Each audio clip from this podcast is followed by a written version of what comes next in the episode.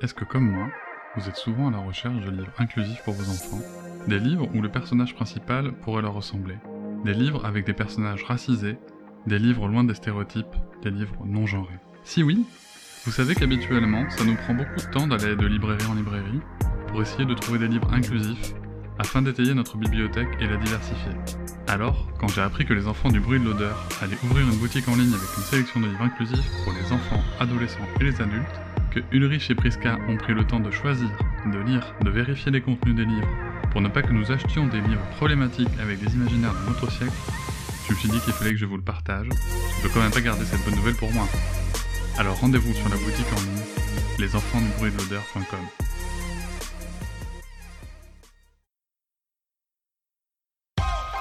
Quand je serai grande, je serai astronaute.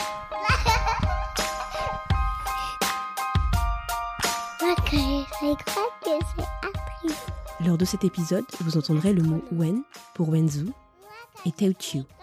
Les Wenzhou viennent de la région sud de la Chine, à environ 400 km sous Shanghai. Les personnes originaires de cette région sont arrivées en France pendant la Première Guerre mondiale.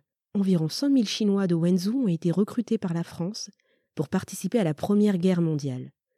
La fin de la guerre, certaines personnes sont restées et se sont installées dans le troisième arrondissement de Paris. Ils ont ensuite fait venir leur famille pour les rejoindre. Les Teochew, aussi appelés Shaozhou, sont des Chinois du sud-est de la Chine qui sont partis s'installer il y a plus de quatre siècles dans les pays tels que le Vietnam, le Laos et le Cambodge.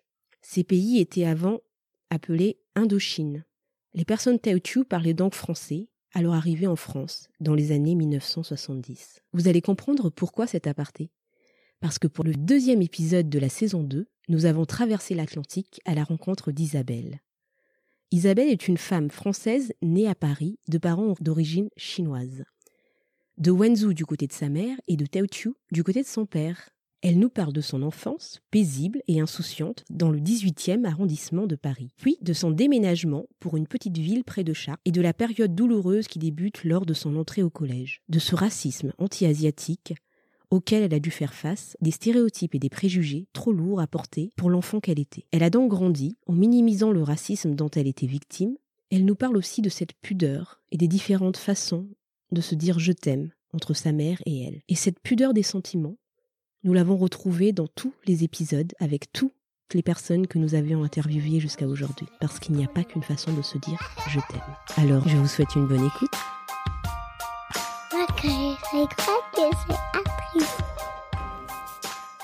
Salut Isabelle. Tu vas bien Ouais, ça va très bien. Bah, merci beaucoup de m'avoir invité à parler un peu aujourd'hui. Bah écoute, c'est moi qui te remercie. C'est vraiment un plaisir euh, de t'avoir. Et puis en plus, euh, tu as quand même fait pas mal de petites euh, prouesses techniques pour pouvoir être avec nous là aujourd'hui de là où tu es.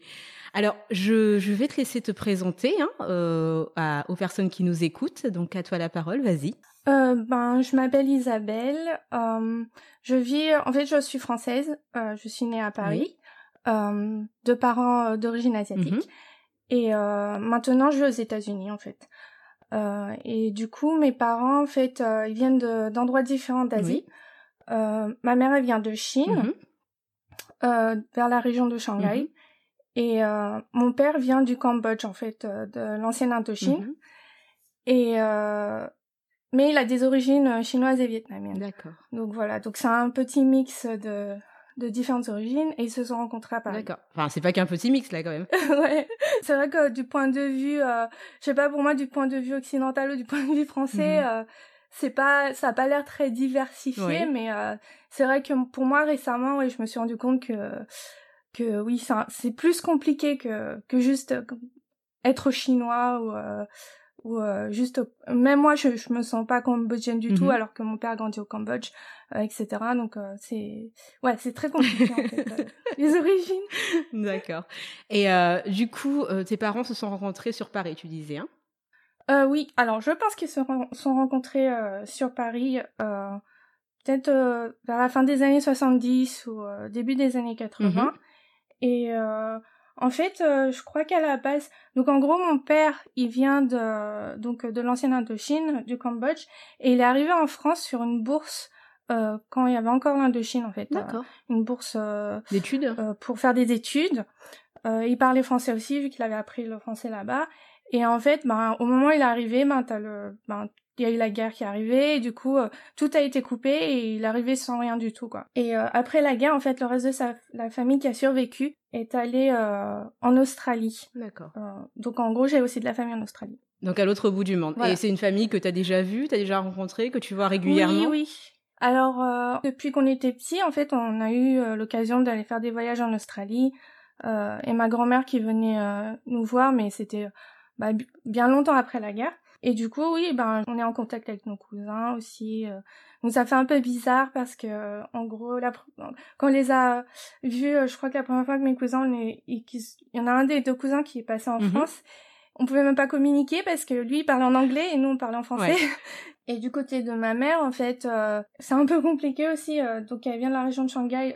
en fait, il y a la communauté des Wen. Je sais pas trop si tu oui, connais. Oui, oui, un peu, oui en, France, ouais, les différentes communautés. Donc en gros, mon père, vu qu'il a des origines chinoises, même s'il a, il est né au Cambodge, mhm. en fait, c'est de la communauté des Tetu, donc c'est la deuxième communauté en France. Et ma mère, elle est de la communauté Wen, et elle est venue en fait. Euh, euh, c'est un peu compliqué. En gros, euh, sa famille l'a envoyé à Amsterdam au début pour un mariage arrangé. Et euh, en fait, euh, la belle-mère l'a jetée dehors parce qu'elle l'aimait pas. Et du coup après ben, elle est elle est restée en Europe et puis elle a voyagé un peu et je pense c'est comme ça qu'elle a rencontré euh, mon père. Mais après dans les détails détails, je sais pas du tout. Mhm, d'accord. Donc elle venait d'une bonne famille si euh, si elle a voyagé comme ça je sais, euh, je sais pas du tout parce Non. Ouais, je je sais pas du tout à l'époque comment c'était parce que il y avait déjà eu la révolution hmm. en Chine. Donc euh, avant la révolution, ils enfin c'était une bonne famille, ils étaient assez riches, mais après on leur a tout enlevé. Donc euh, du coup, je sais pas trop euh, dans les détails. D'accord.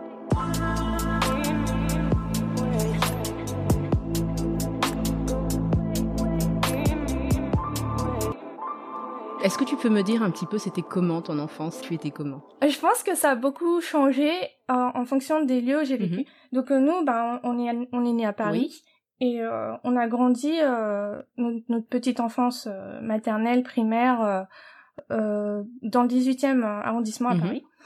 Et du coup, ben, on était dans une école où il y avait des personnes de d'origine différente. Et du coup, pour moi, ce que je me souviens, c'était que bah, c'était pas, il y avait pas de questions à se poser sur ce genre de de situation. Mhm. Donc tout le monde, on était tous amis et tout, et puis ben tout se passait bien quoi. Euh, je me souviens aussi qu'on allait souvent, tout le monde était un peu dans le même quartier, nos parents nous laissaient sortir. Euh, mmh. euh, Ça faisait un peu petit village quoi en fait ton petit quartier. Oui voilà. voilà voilà. Et du coup on allait euh, chez les amis des, euh, chez chez chez les amis, t'avais les parents qui qui nous gardaient etc. Donc c'était c'était très, je sais pas, c'était très amical je me rappelle, j'ai des très bons souvenirs quoi de, de cette période. Et ensuite, euh, en fait, mes parents ont déménagé euh, dans, dans une ville euh, limitrophe à Chartres mm-hmm. quand j'avais à peu près 10 ans. D'accord. Et là, je me souviens, c'était la première fois où je me suis sentie bah, super triste en fait parce qu'en fait, on quittait tous nos amis. c'était assez difficile.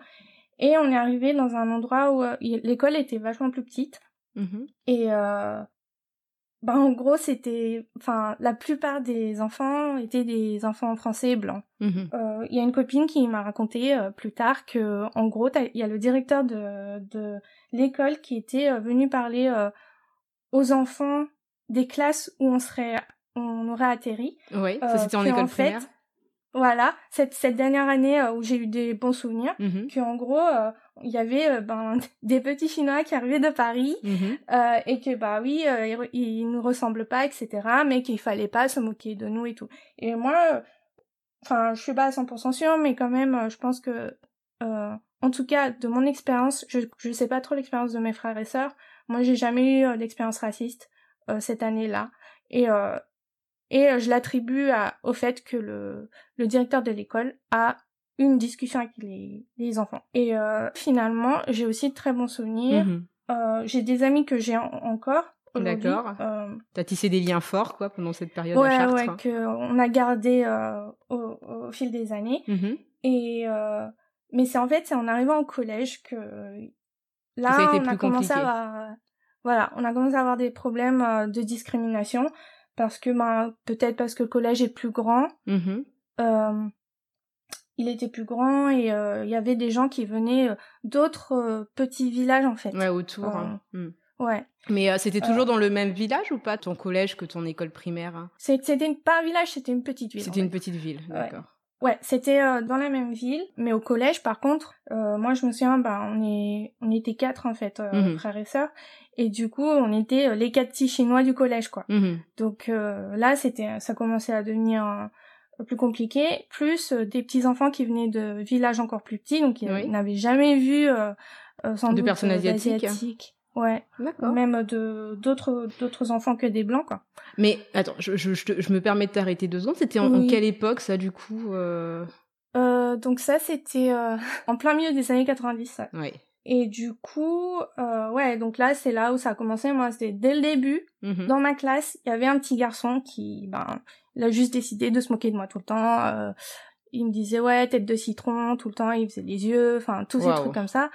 Euh, et c'est vrai que ben, je pense que moi franchement c'est au collège ça s'est vraiment dégradé en termes de parce que moi je me souviens j'étais une petite fille euh, enjouée que j'étais un petit peu timide mais à partir du collège bah je me suis renfermée quoi c'était particulièrement ce petit garçon je me souviens qui se moquait mais bon après euh, Mhm. Tu me parlais aussi euh, d'un incident euh, qui t'était arrivé en fait à, à ton frère et à toi et que tu avais été euh, par la suite convoqué par la conseillère d'orientation.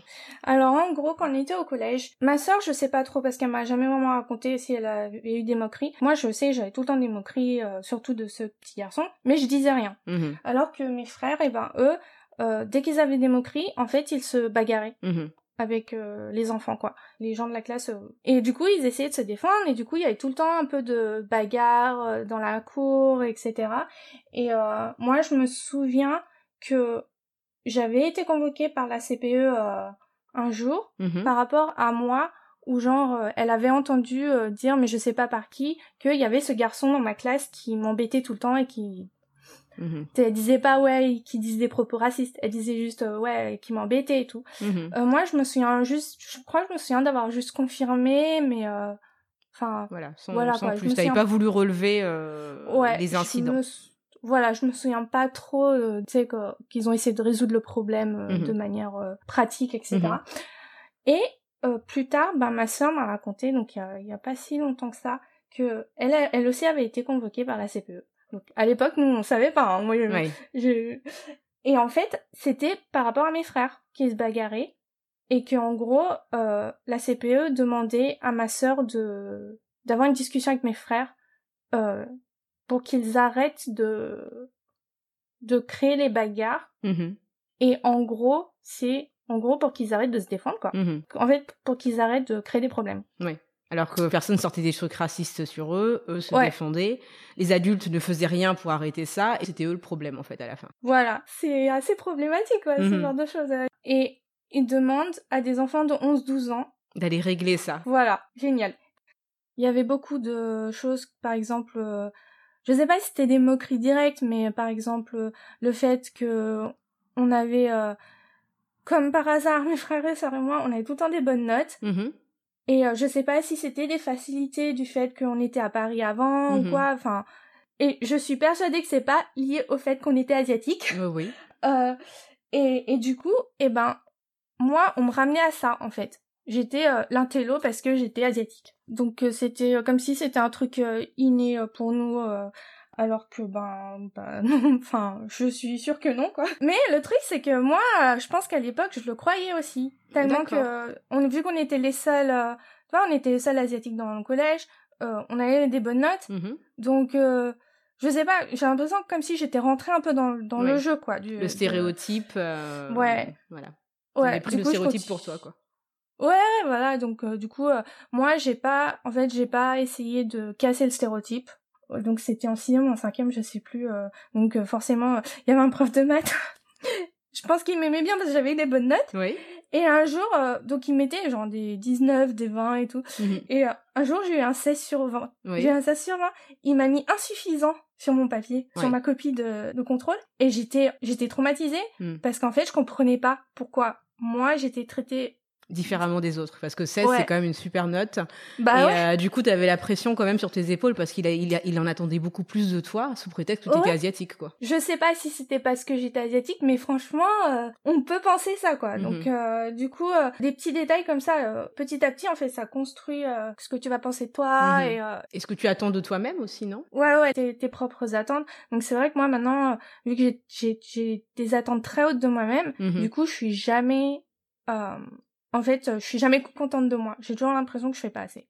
D'accord. Euh, Mais ça doit être super lourd à porter, enfin, surtout quand tu es une enfant, de se dire, euh, bah, tu dois toujours être la meilleure, tu dois toujours avoir des sacrées notes, tu dois être forte, bonne. D'un côté, tu vis du racisme, et puis d'un autre côté, c'est aussi un, enfin, c'est un stéréotype. ouais je sais pas si on peut vraiment dire ça positif parce que moi je trouve pas ça très positif en fait de, de mettre la pression sur un enfant. Ouais, ouais, parce que ça reste un stéréotype et ça affecte aussi l'enfant. Exactement.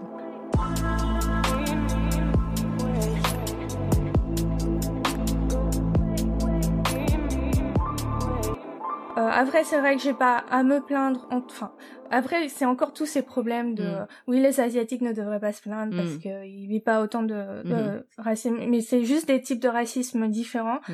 euh, qui fait que ben il est là le racisme en fait et ça affecte les gens. Et euh, dans la communauté asiatique, je pense que ben c'est c'est enfin on n'en parle pas quoi de ce genre de choses. Euh, euh donc ouais, donc moi franchement le collège ça m'a un peu ouais c'était compliqué parce que en fait, j'ai commencé à vachement complexer sur. Euh, donc pour les notes, je pense que j'avais un peu, euh, donc euh, comment dire, j'avais un peu juste décidé bon, je, je mhm. suis dans le stéréotype, mais pour le pour le physique en fait, j'ai été très complexée mhm. parce qu'en fait, ben j'avais les yeux bridés, etc. Moi maintenant aujourd'hui, Franchement, euh, j'aime beaucoup mon visage, je m'en fiche. Mais à l'époque, c'est vrai que quand on dit les yeux bridés, déjà mm. le mot, euh, c'est pas pas génial. Péjoratif, oui. ouais. Maintenant, mes yeux, je les vois pas bridés. Mm. J'ai d'autres mots pour euh, pour les pour les qualifier. Moi, je dis j'ai les yeux monolides. Ça vient du mot anglais. Mais tous les asiatiques n'ont pas les mêmes yeux que moi. Bah, Donc encore une fois, c'est tu vois bridé, ça ça. Ouais. Puis surtout le terme bridé en France, ça y a aussi une signification. Quoi. Voilà. Hein. Ouais. Je me souviens quand j'étais au collège. En fait, à l'époque, je disais, enfin, on disait pas les mots genre blanc ou des choses comme mhm. ça. On disait si j'étais française.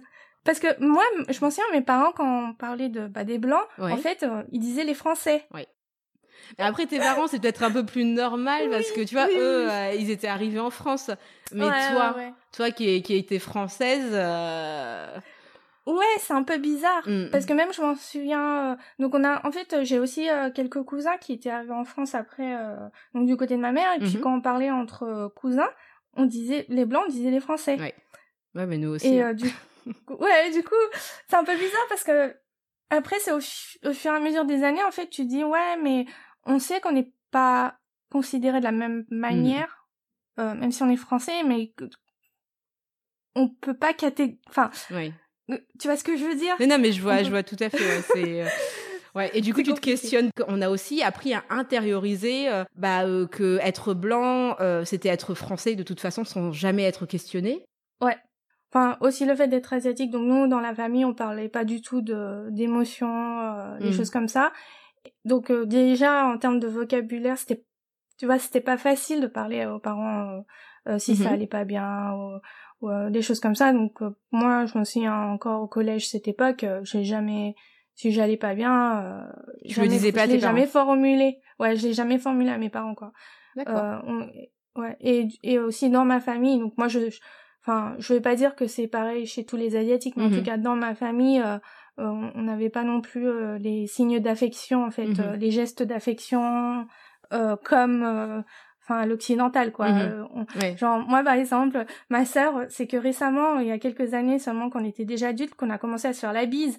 Oui. Et avant ça, euh, on on se faisait jamais la bise. On est super proches avec ma mhm. sœur. Et à chaque fois que j'ai fait la bise, en fait, je me sens trop bizarre. Oui. c'est trop bizarre de toucher ma sœur. C'est comme quand tu dis, enfin, je sais pas toi, mais tu dis je t'aime à ta mère. Enfin, moi, je c'était quelque chose de C'était difficile de dire je t'aime à ma mère, c'est pas que je l'aimais pas, c'est c'est juste que c'était pas très très naturel en fait, non? Je sais pas toi. Ouais, bah moi j'ai jamais dit. Tu vois? Parce que ouais, parce que je pense que ça serait trop bizarre et Mm. je saurais même pas dans quelle langue lui dire parce qu'en fait elle parle pas très bien français Mhm. euh, et euh, et moi enfin on enfin on parle un peu chinois mais euh, le mandarin mais Mhm. euh, je enfin pour moi il y a je pense le, de le dire en chinois bah c'est ça les les chinois ils se les disent pas entre eux donc ça serait trop bizarre et du coup il y a d'autres euh, signes d'affection en fait Tout à fait. euh, au- voilà par exemple moi euh, ma mère euh, c'est c'est limite énervant tout à chaque fois que je passe en France elle me ramène tous les fruits les fruits coupés et tout alors j'ai pas faim Mm. enfin des trucs comme ça des fois c'est un peu agaçant mais en fait c'est sa manière de Ouais, de de dire qu'elle tient à toi, qu'elle est contente Ouais. de te voir. ouais voilà Donc du coup, tu n'as jamais parlé des blessures que tu aurais pu avoir enfant liées au racisme au sein de l'école. T'as jamais parlé de ça. Avec jamais, jamais, et même pas aujourd'hui. Et je pense que dans ma famille, la seule personne avec qui j'ai parlé de ça, c'est ma sœur. Mm. Et euh, juste parce que, ben là, ça fait deux, environ deux ans que que je j'ai beaucoup réfléchi et j'ai commencé à lire beaucoup euh, sur euh, sur les problèmes de racisme systémique. Genre par exemple, ce concept, je connaissais même pas il y a il y a deux ans, le racisme systémique. Et du coup, ben je commençais à en parler à ma sœur. Tu dis que t'en as pas beaucoup parlé et tout ça, mais comment se fait-il qu'aujourd'hui tu en parles à ta sœur de ça? C'est parce que elle aussi, enfin, pourquoi? Euh, en fait, ma sœur, donc, elle, elle a, elle a un enfant et euh, là, il a 5 ans. Mhm. Lui, en fait, il est né. euh, son père, il est à moitié bolivien et français. Mhm. Et euh, du coup, en fait, euh, les traits de mon de mon neveu, Mhm. ils sont quand même plus asiatiques parce que euh, le le père, il a les cheveux foncés, très Mhm. noirs, etc. Euh, et euh, et en fait, euh, ma sœur, elle a vécu euh, quelques expériences euh, avec euh, la crèche, etc. Mm. Que ben moi, euh, j'ai j'ai identifié comme raciste. Donc en gros, on a commencé à parler de ça. euh, c'est c'est comme ça qu'on a commencé à parler des choses de, du racisme en fait. Euh, Ouais. Et il est tout petit, Et- il a quel âge Euh, là, il a 5 ans.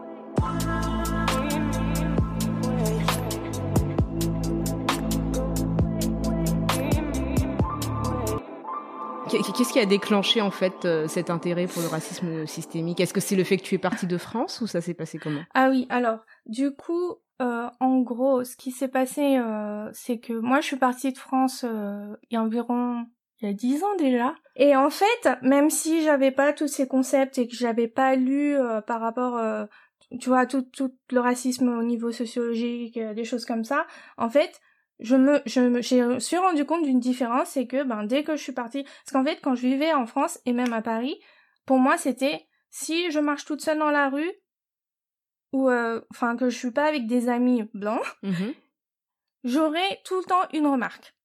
Oui, au moins une ou deux fois par semaine, quoi. Mhm. C'est, euh, c'est- c'était mon habitude. euh, en fait, je savais qu'il y aurait un truc. euh, et bien sûr, entre amis, les petites blagues, euh, voilà. Ah oui. Donc, euh, euh, bon, on n'en parle pas. C'est le pire euh, parfois. Non, mais si, Bah parce que c'est oui. important quand même, je trouve, euh, de, de se rendre un peu compte de, nos- de nos vécus, euh, qu'on doit gérer tout ça tout le temps, comme tu dis, bah, quand tu sors dehors, euh, des inconnus et même parfois bah, les personnes qui, qui te sont chères, qui sont proches, quoi. Ouais, ouais.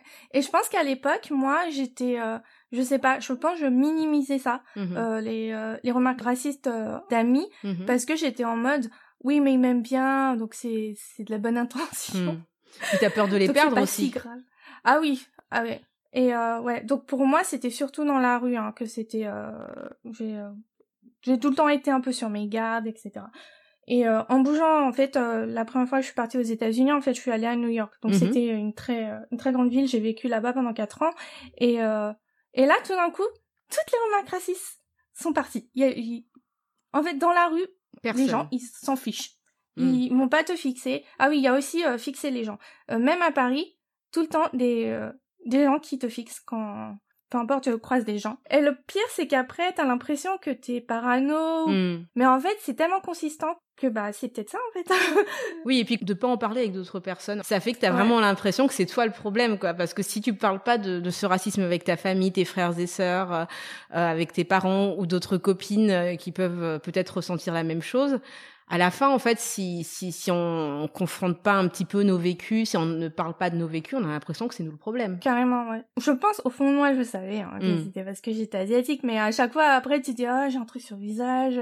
En gros, ça m'a fait un gros choc en Mm. termes de, vu que je m'étais habituée et je m'étais résignée que, bah, c'est comme ça, euh, vu que je suis enfant d'immigrés, euh, c'est, c'est comme ça. Je, Mm. je- Et ensuite, je suis allée aux États-Unis, et là, tout d'un coup, bah, même si c'est un pays où, bah, il y a aussi des Oui, y a du- oui, voilà.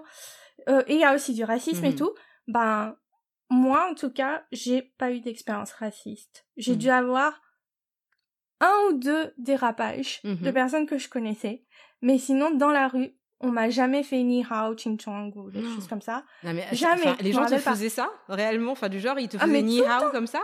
Bah ouais. Du genre ils genre te tout le connaissaient pas? Et, et mais j'ai, en plus, j'ai l'impression, au bout d'un moment, je, j'étais en France, quoi. J'ai Mm. l'impression qu'ils disent, ils faisaient ça parce qu'ils voulaient être sympas. Je sais pas, genre. Non mais genre, je, Et je à- connais ta culture, tu sais. tu as vu, je suis super ouverte d'esprit. ouais, ouais. Ah, Donc, euh, donc, mais aux États-Unis, non, enfin, en tout cas, à New York, euh, j'ai, j'ai pas eu d'expérience euh, comme ça. Euh, en termes de, j'ai eu euh, des petits dérapages, par exemple, euh, où je travaillais. euh, je crois qu'il y avait juste une autre asiatique. Mhm. Et, et un jour, j'ai rencontré un, un vieux monsieur qui travaillait aussi dans, dans où je travaillais Mhm. et enfin où je faisais mes études quoi. Et je m'en souviens, on avait c'était avec une autre collègue, on avait dîné ensemble, etc. Et le lendemain, bah vu que maintenant on se connaissait, Mhm. Je, je l'ai croisé, et je fais ah bonjour, comment allez-vous et tout. Et là il commence à me dire un truc, je comprenais rien. Il me parlait d'un truc genre ouais est-ce que tu peux faire ça, blablabla. Et en fait je crois qu'il m'avait confondu avec sa secrétaire ou son assistante ou un truc comme ça. Non mais c'est l'horreur. Et j'étais trop énervée et euh, et Bah, du coup après hein. je pouvais même plus en fait je... mais ça c'était quelques années après quoi où Oh j'avais déjà euh, j'étais plus en mode ouais euh, j'accepte plus les choses racistes et du coup après je pouvais même plus lui parler quoi parce que euh, j'étais pas contente. J'ai eu un autre petit dérapage quand euh, bah là c'est là là cette année qu'on était euh, chez euh, en fait avec euh, mon mari on est allé acheter des meubles chez Ikea quand Mhm. on a qu'on a dé- on vient juste de déménager là à Chicago Mhm. et euh, j'étais au Ikea et, et je, re- on regardait les choses, enfin des plantes ou les choses comme ça. Et là, à un moment, il y a une dame qui arrive. Elle me prend l'épaule, quoi, pour me faire retourner. Et là, elle, m- elle me regarde et fait « Ah, désolée, je t'ai confondue avec ma fille adoptive. » Sa fille adoptive, c'était une, une asiatique. Elle était juste à côté, je l'ai vue après. Et, Et mon mari- genre même pas les mêmes vêtements, même pas. Enfin, Ouais, non, non mais c'est horrible. Enfin, il était choqué, mon mari. Oh mon dieu. Enfin, Ouais, là, tu vois, ça, ça- moi, ça m'agace ce genre de comportement. Mais je me dis, mais et sa pauvre fille, quoi. Enfin, je sais pas, tu vis avec une personne comme ça? Ben, c'est surtout ça. Moi, j'avais plus de peine pour sa fille. Quoi, Non, mais, que- Moi, la rigueur, j'en fiche pour moi, mais euh, c'est ouais, c'est incroyable. hein. C'est c'est monstrueux. donc, euh. Mais de toute façon, l'adoption, il va falloir en parler aussi à un moment. Donc, Ouais, ouais. Donc euh, voilà. Euh, mais aussi autre chose que je me souviens de- entre la transition de passer euh, de la France aux États-Unis Mhm. aussi, c'est que après m'être rendu compte que c'était pas normal Mhm. euh, ce que j'avais vécu en termes de au quotidien les les micro-agressions, on va Mhm. dire, euh, c'est que euh, voilà, c'était pas normal. Donc euh, je m'en souviens la la seule fois sans doute où j'ai euh, j'ai répondu en fait parce que j'ai jamais vraiment osé répondre aux gens parce Mhm. que euh, en fait quand tu reçois les microagressions même si tu les reçois pendant des années et des années en fait t'es tout le temps un peu euh, sous, sous le choc en fait Oui. au moment où ça arrive t'es paralysé et tout Ça fait un Et, euh, blackout. euh, T'es en état de, de choc réellement. et euh, comme si t'as- tu en fait ton cerveau il fonctionnait plus Mhm. quoi pendant Mhm. et après c'est trop tard quoi Mhm. parce que la personne est partie Euh, et en gros euh, je me souviens c'était on était rent- moi j'étais rentrée pour le nouvel an je crois que c'était une année après je suis allée chez des amis euh, pour une fête pour le nouvel an et tout et c'était sympa j'ai revu des amis de quand j'habitais en France c'était cool et euh, en même temps il y avait des gens que je connaissais pas et là il y a un il y a un mec qui se rapproche et tout et il vient me parler ouais salut et tout euh, donc euh, cool et là direct la première question ouais tu viens d'où? Et là je fais je le regarde et tout et je fais ouais je viens de Paris et il me fait ouais mais non mais tu viens d'où? Je fais je viens de Paris je fais non mais tu sais t'es pas Voilà, genre il voulait pas dire les mots genre il était Oui. ouais t'as pas l'air d'une Mhm. française ou quoi. Et en fait là c'était la première fois où j'ai juste décidé je vais pas lui dire Mhm. Mais bien sûr. Parce que avant, à chaque fois, c'était en mode quand on me demandait tu viens d'où, j'étais tout le temps, je suis française, mais Ouais. autre chose, tu vois. Tu te sens obligé parce que sinon tu sais très bien en plus que la personne elle va pas lâcher l'affaire quoi. Et ben cette fois, c'était la première fois, j'ai pas lâché l'affaire. Ouais. Non, du tout. En fait, en gros, je lui ai fait euh, un petit peu une leçon de morale. Ouais, euh, pourquoi t'as besoin de savoir mes origines, euh, euh, etc. euh, pourquoi ça te satisfait pas que que je te dise que je viens de Paris, euh, des choses comme ça. Et en fait, moi, de ce que je me rappelle à cette époque-là, avant de vraiment réfléchir au racisme, c'est que j'avais l'impression que j'avais plombé la soirée.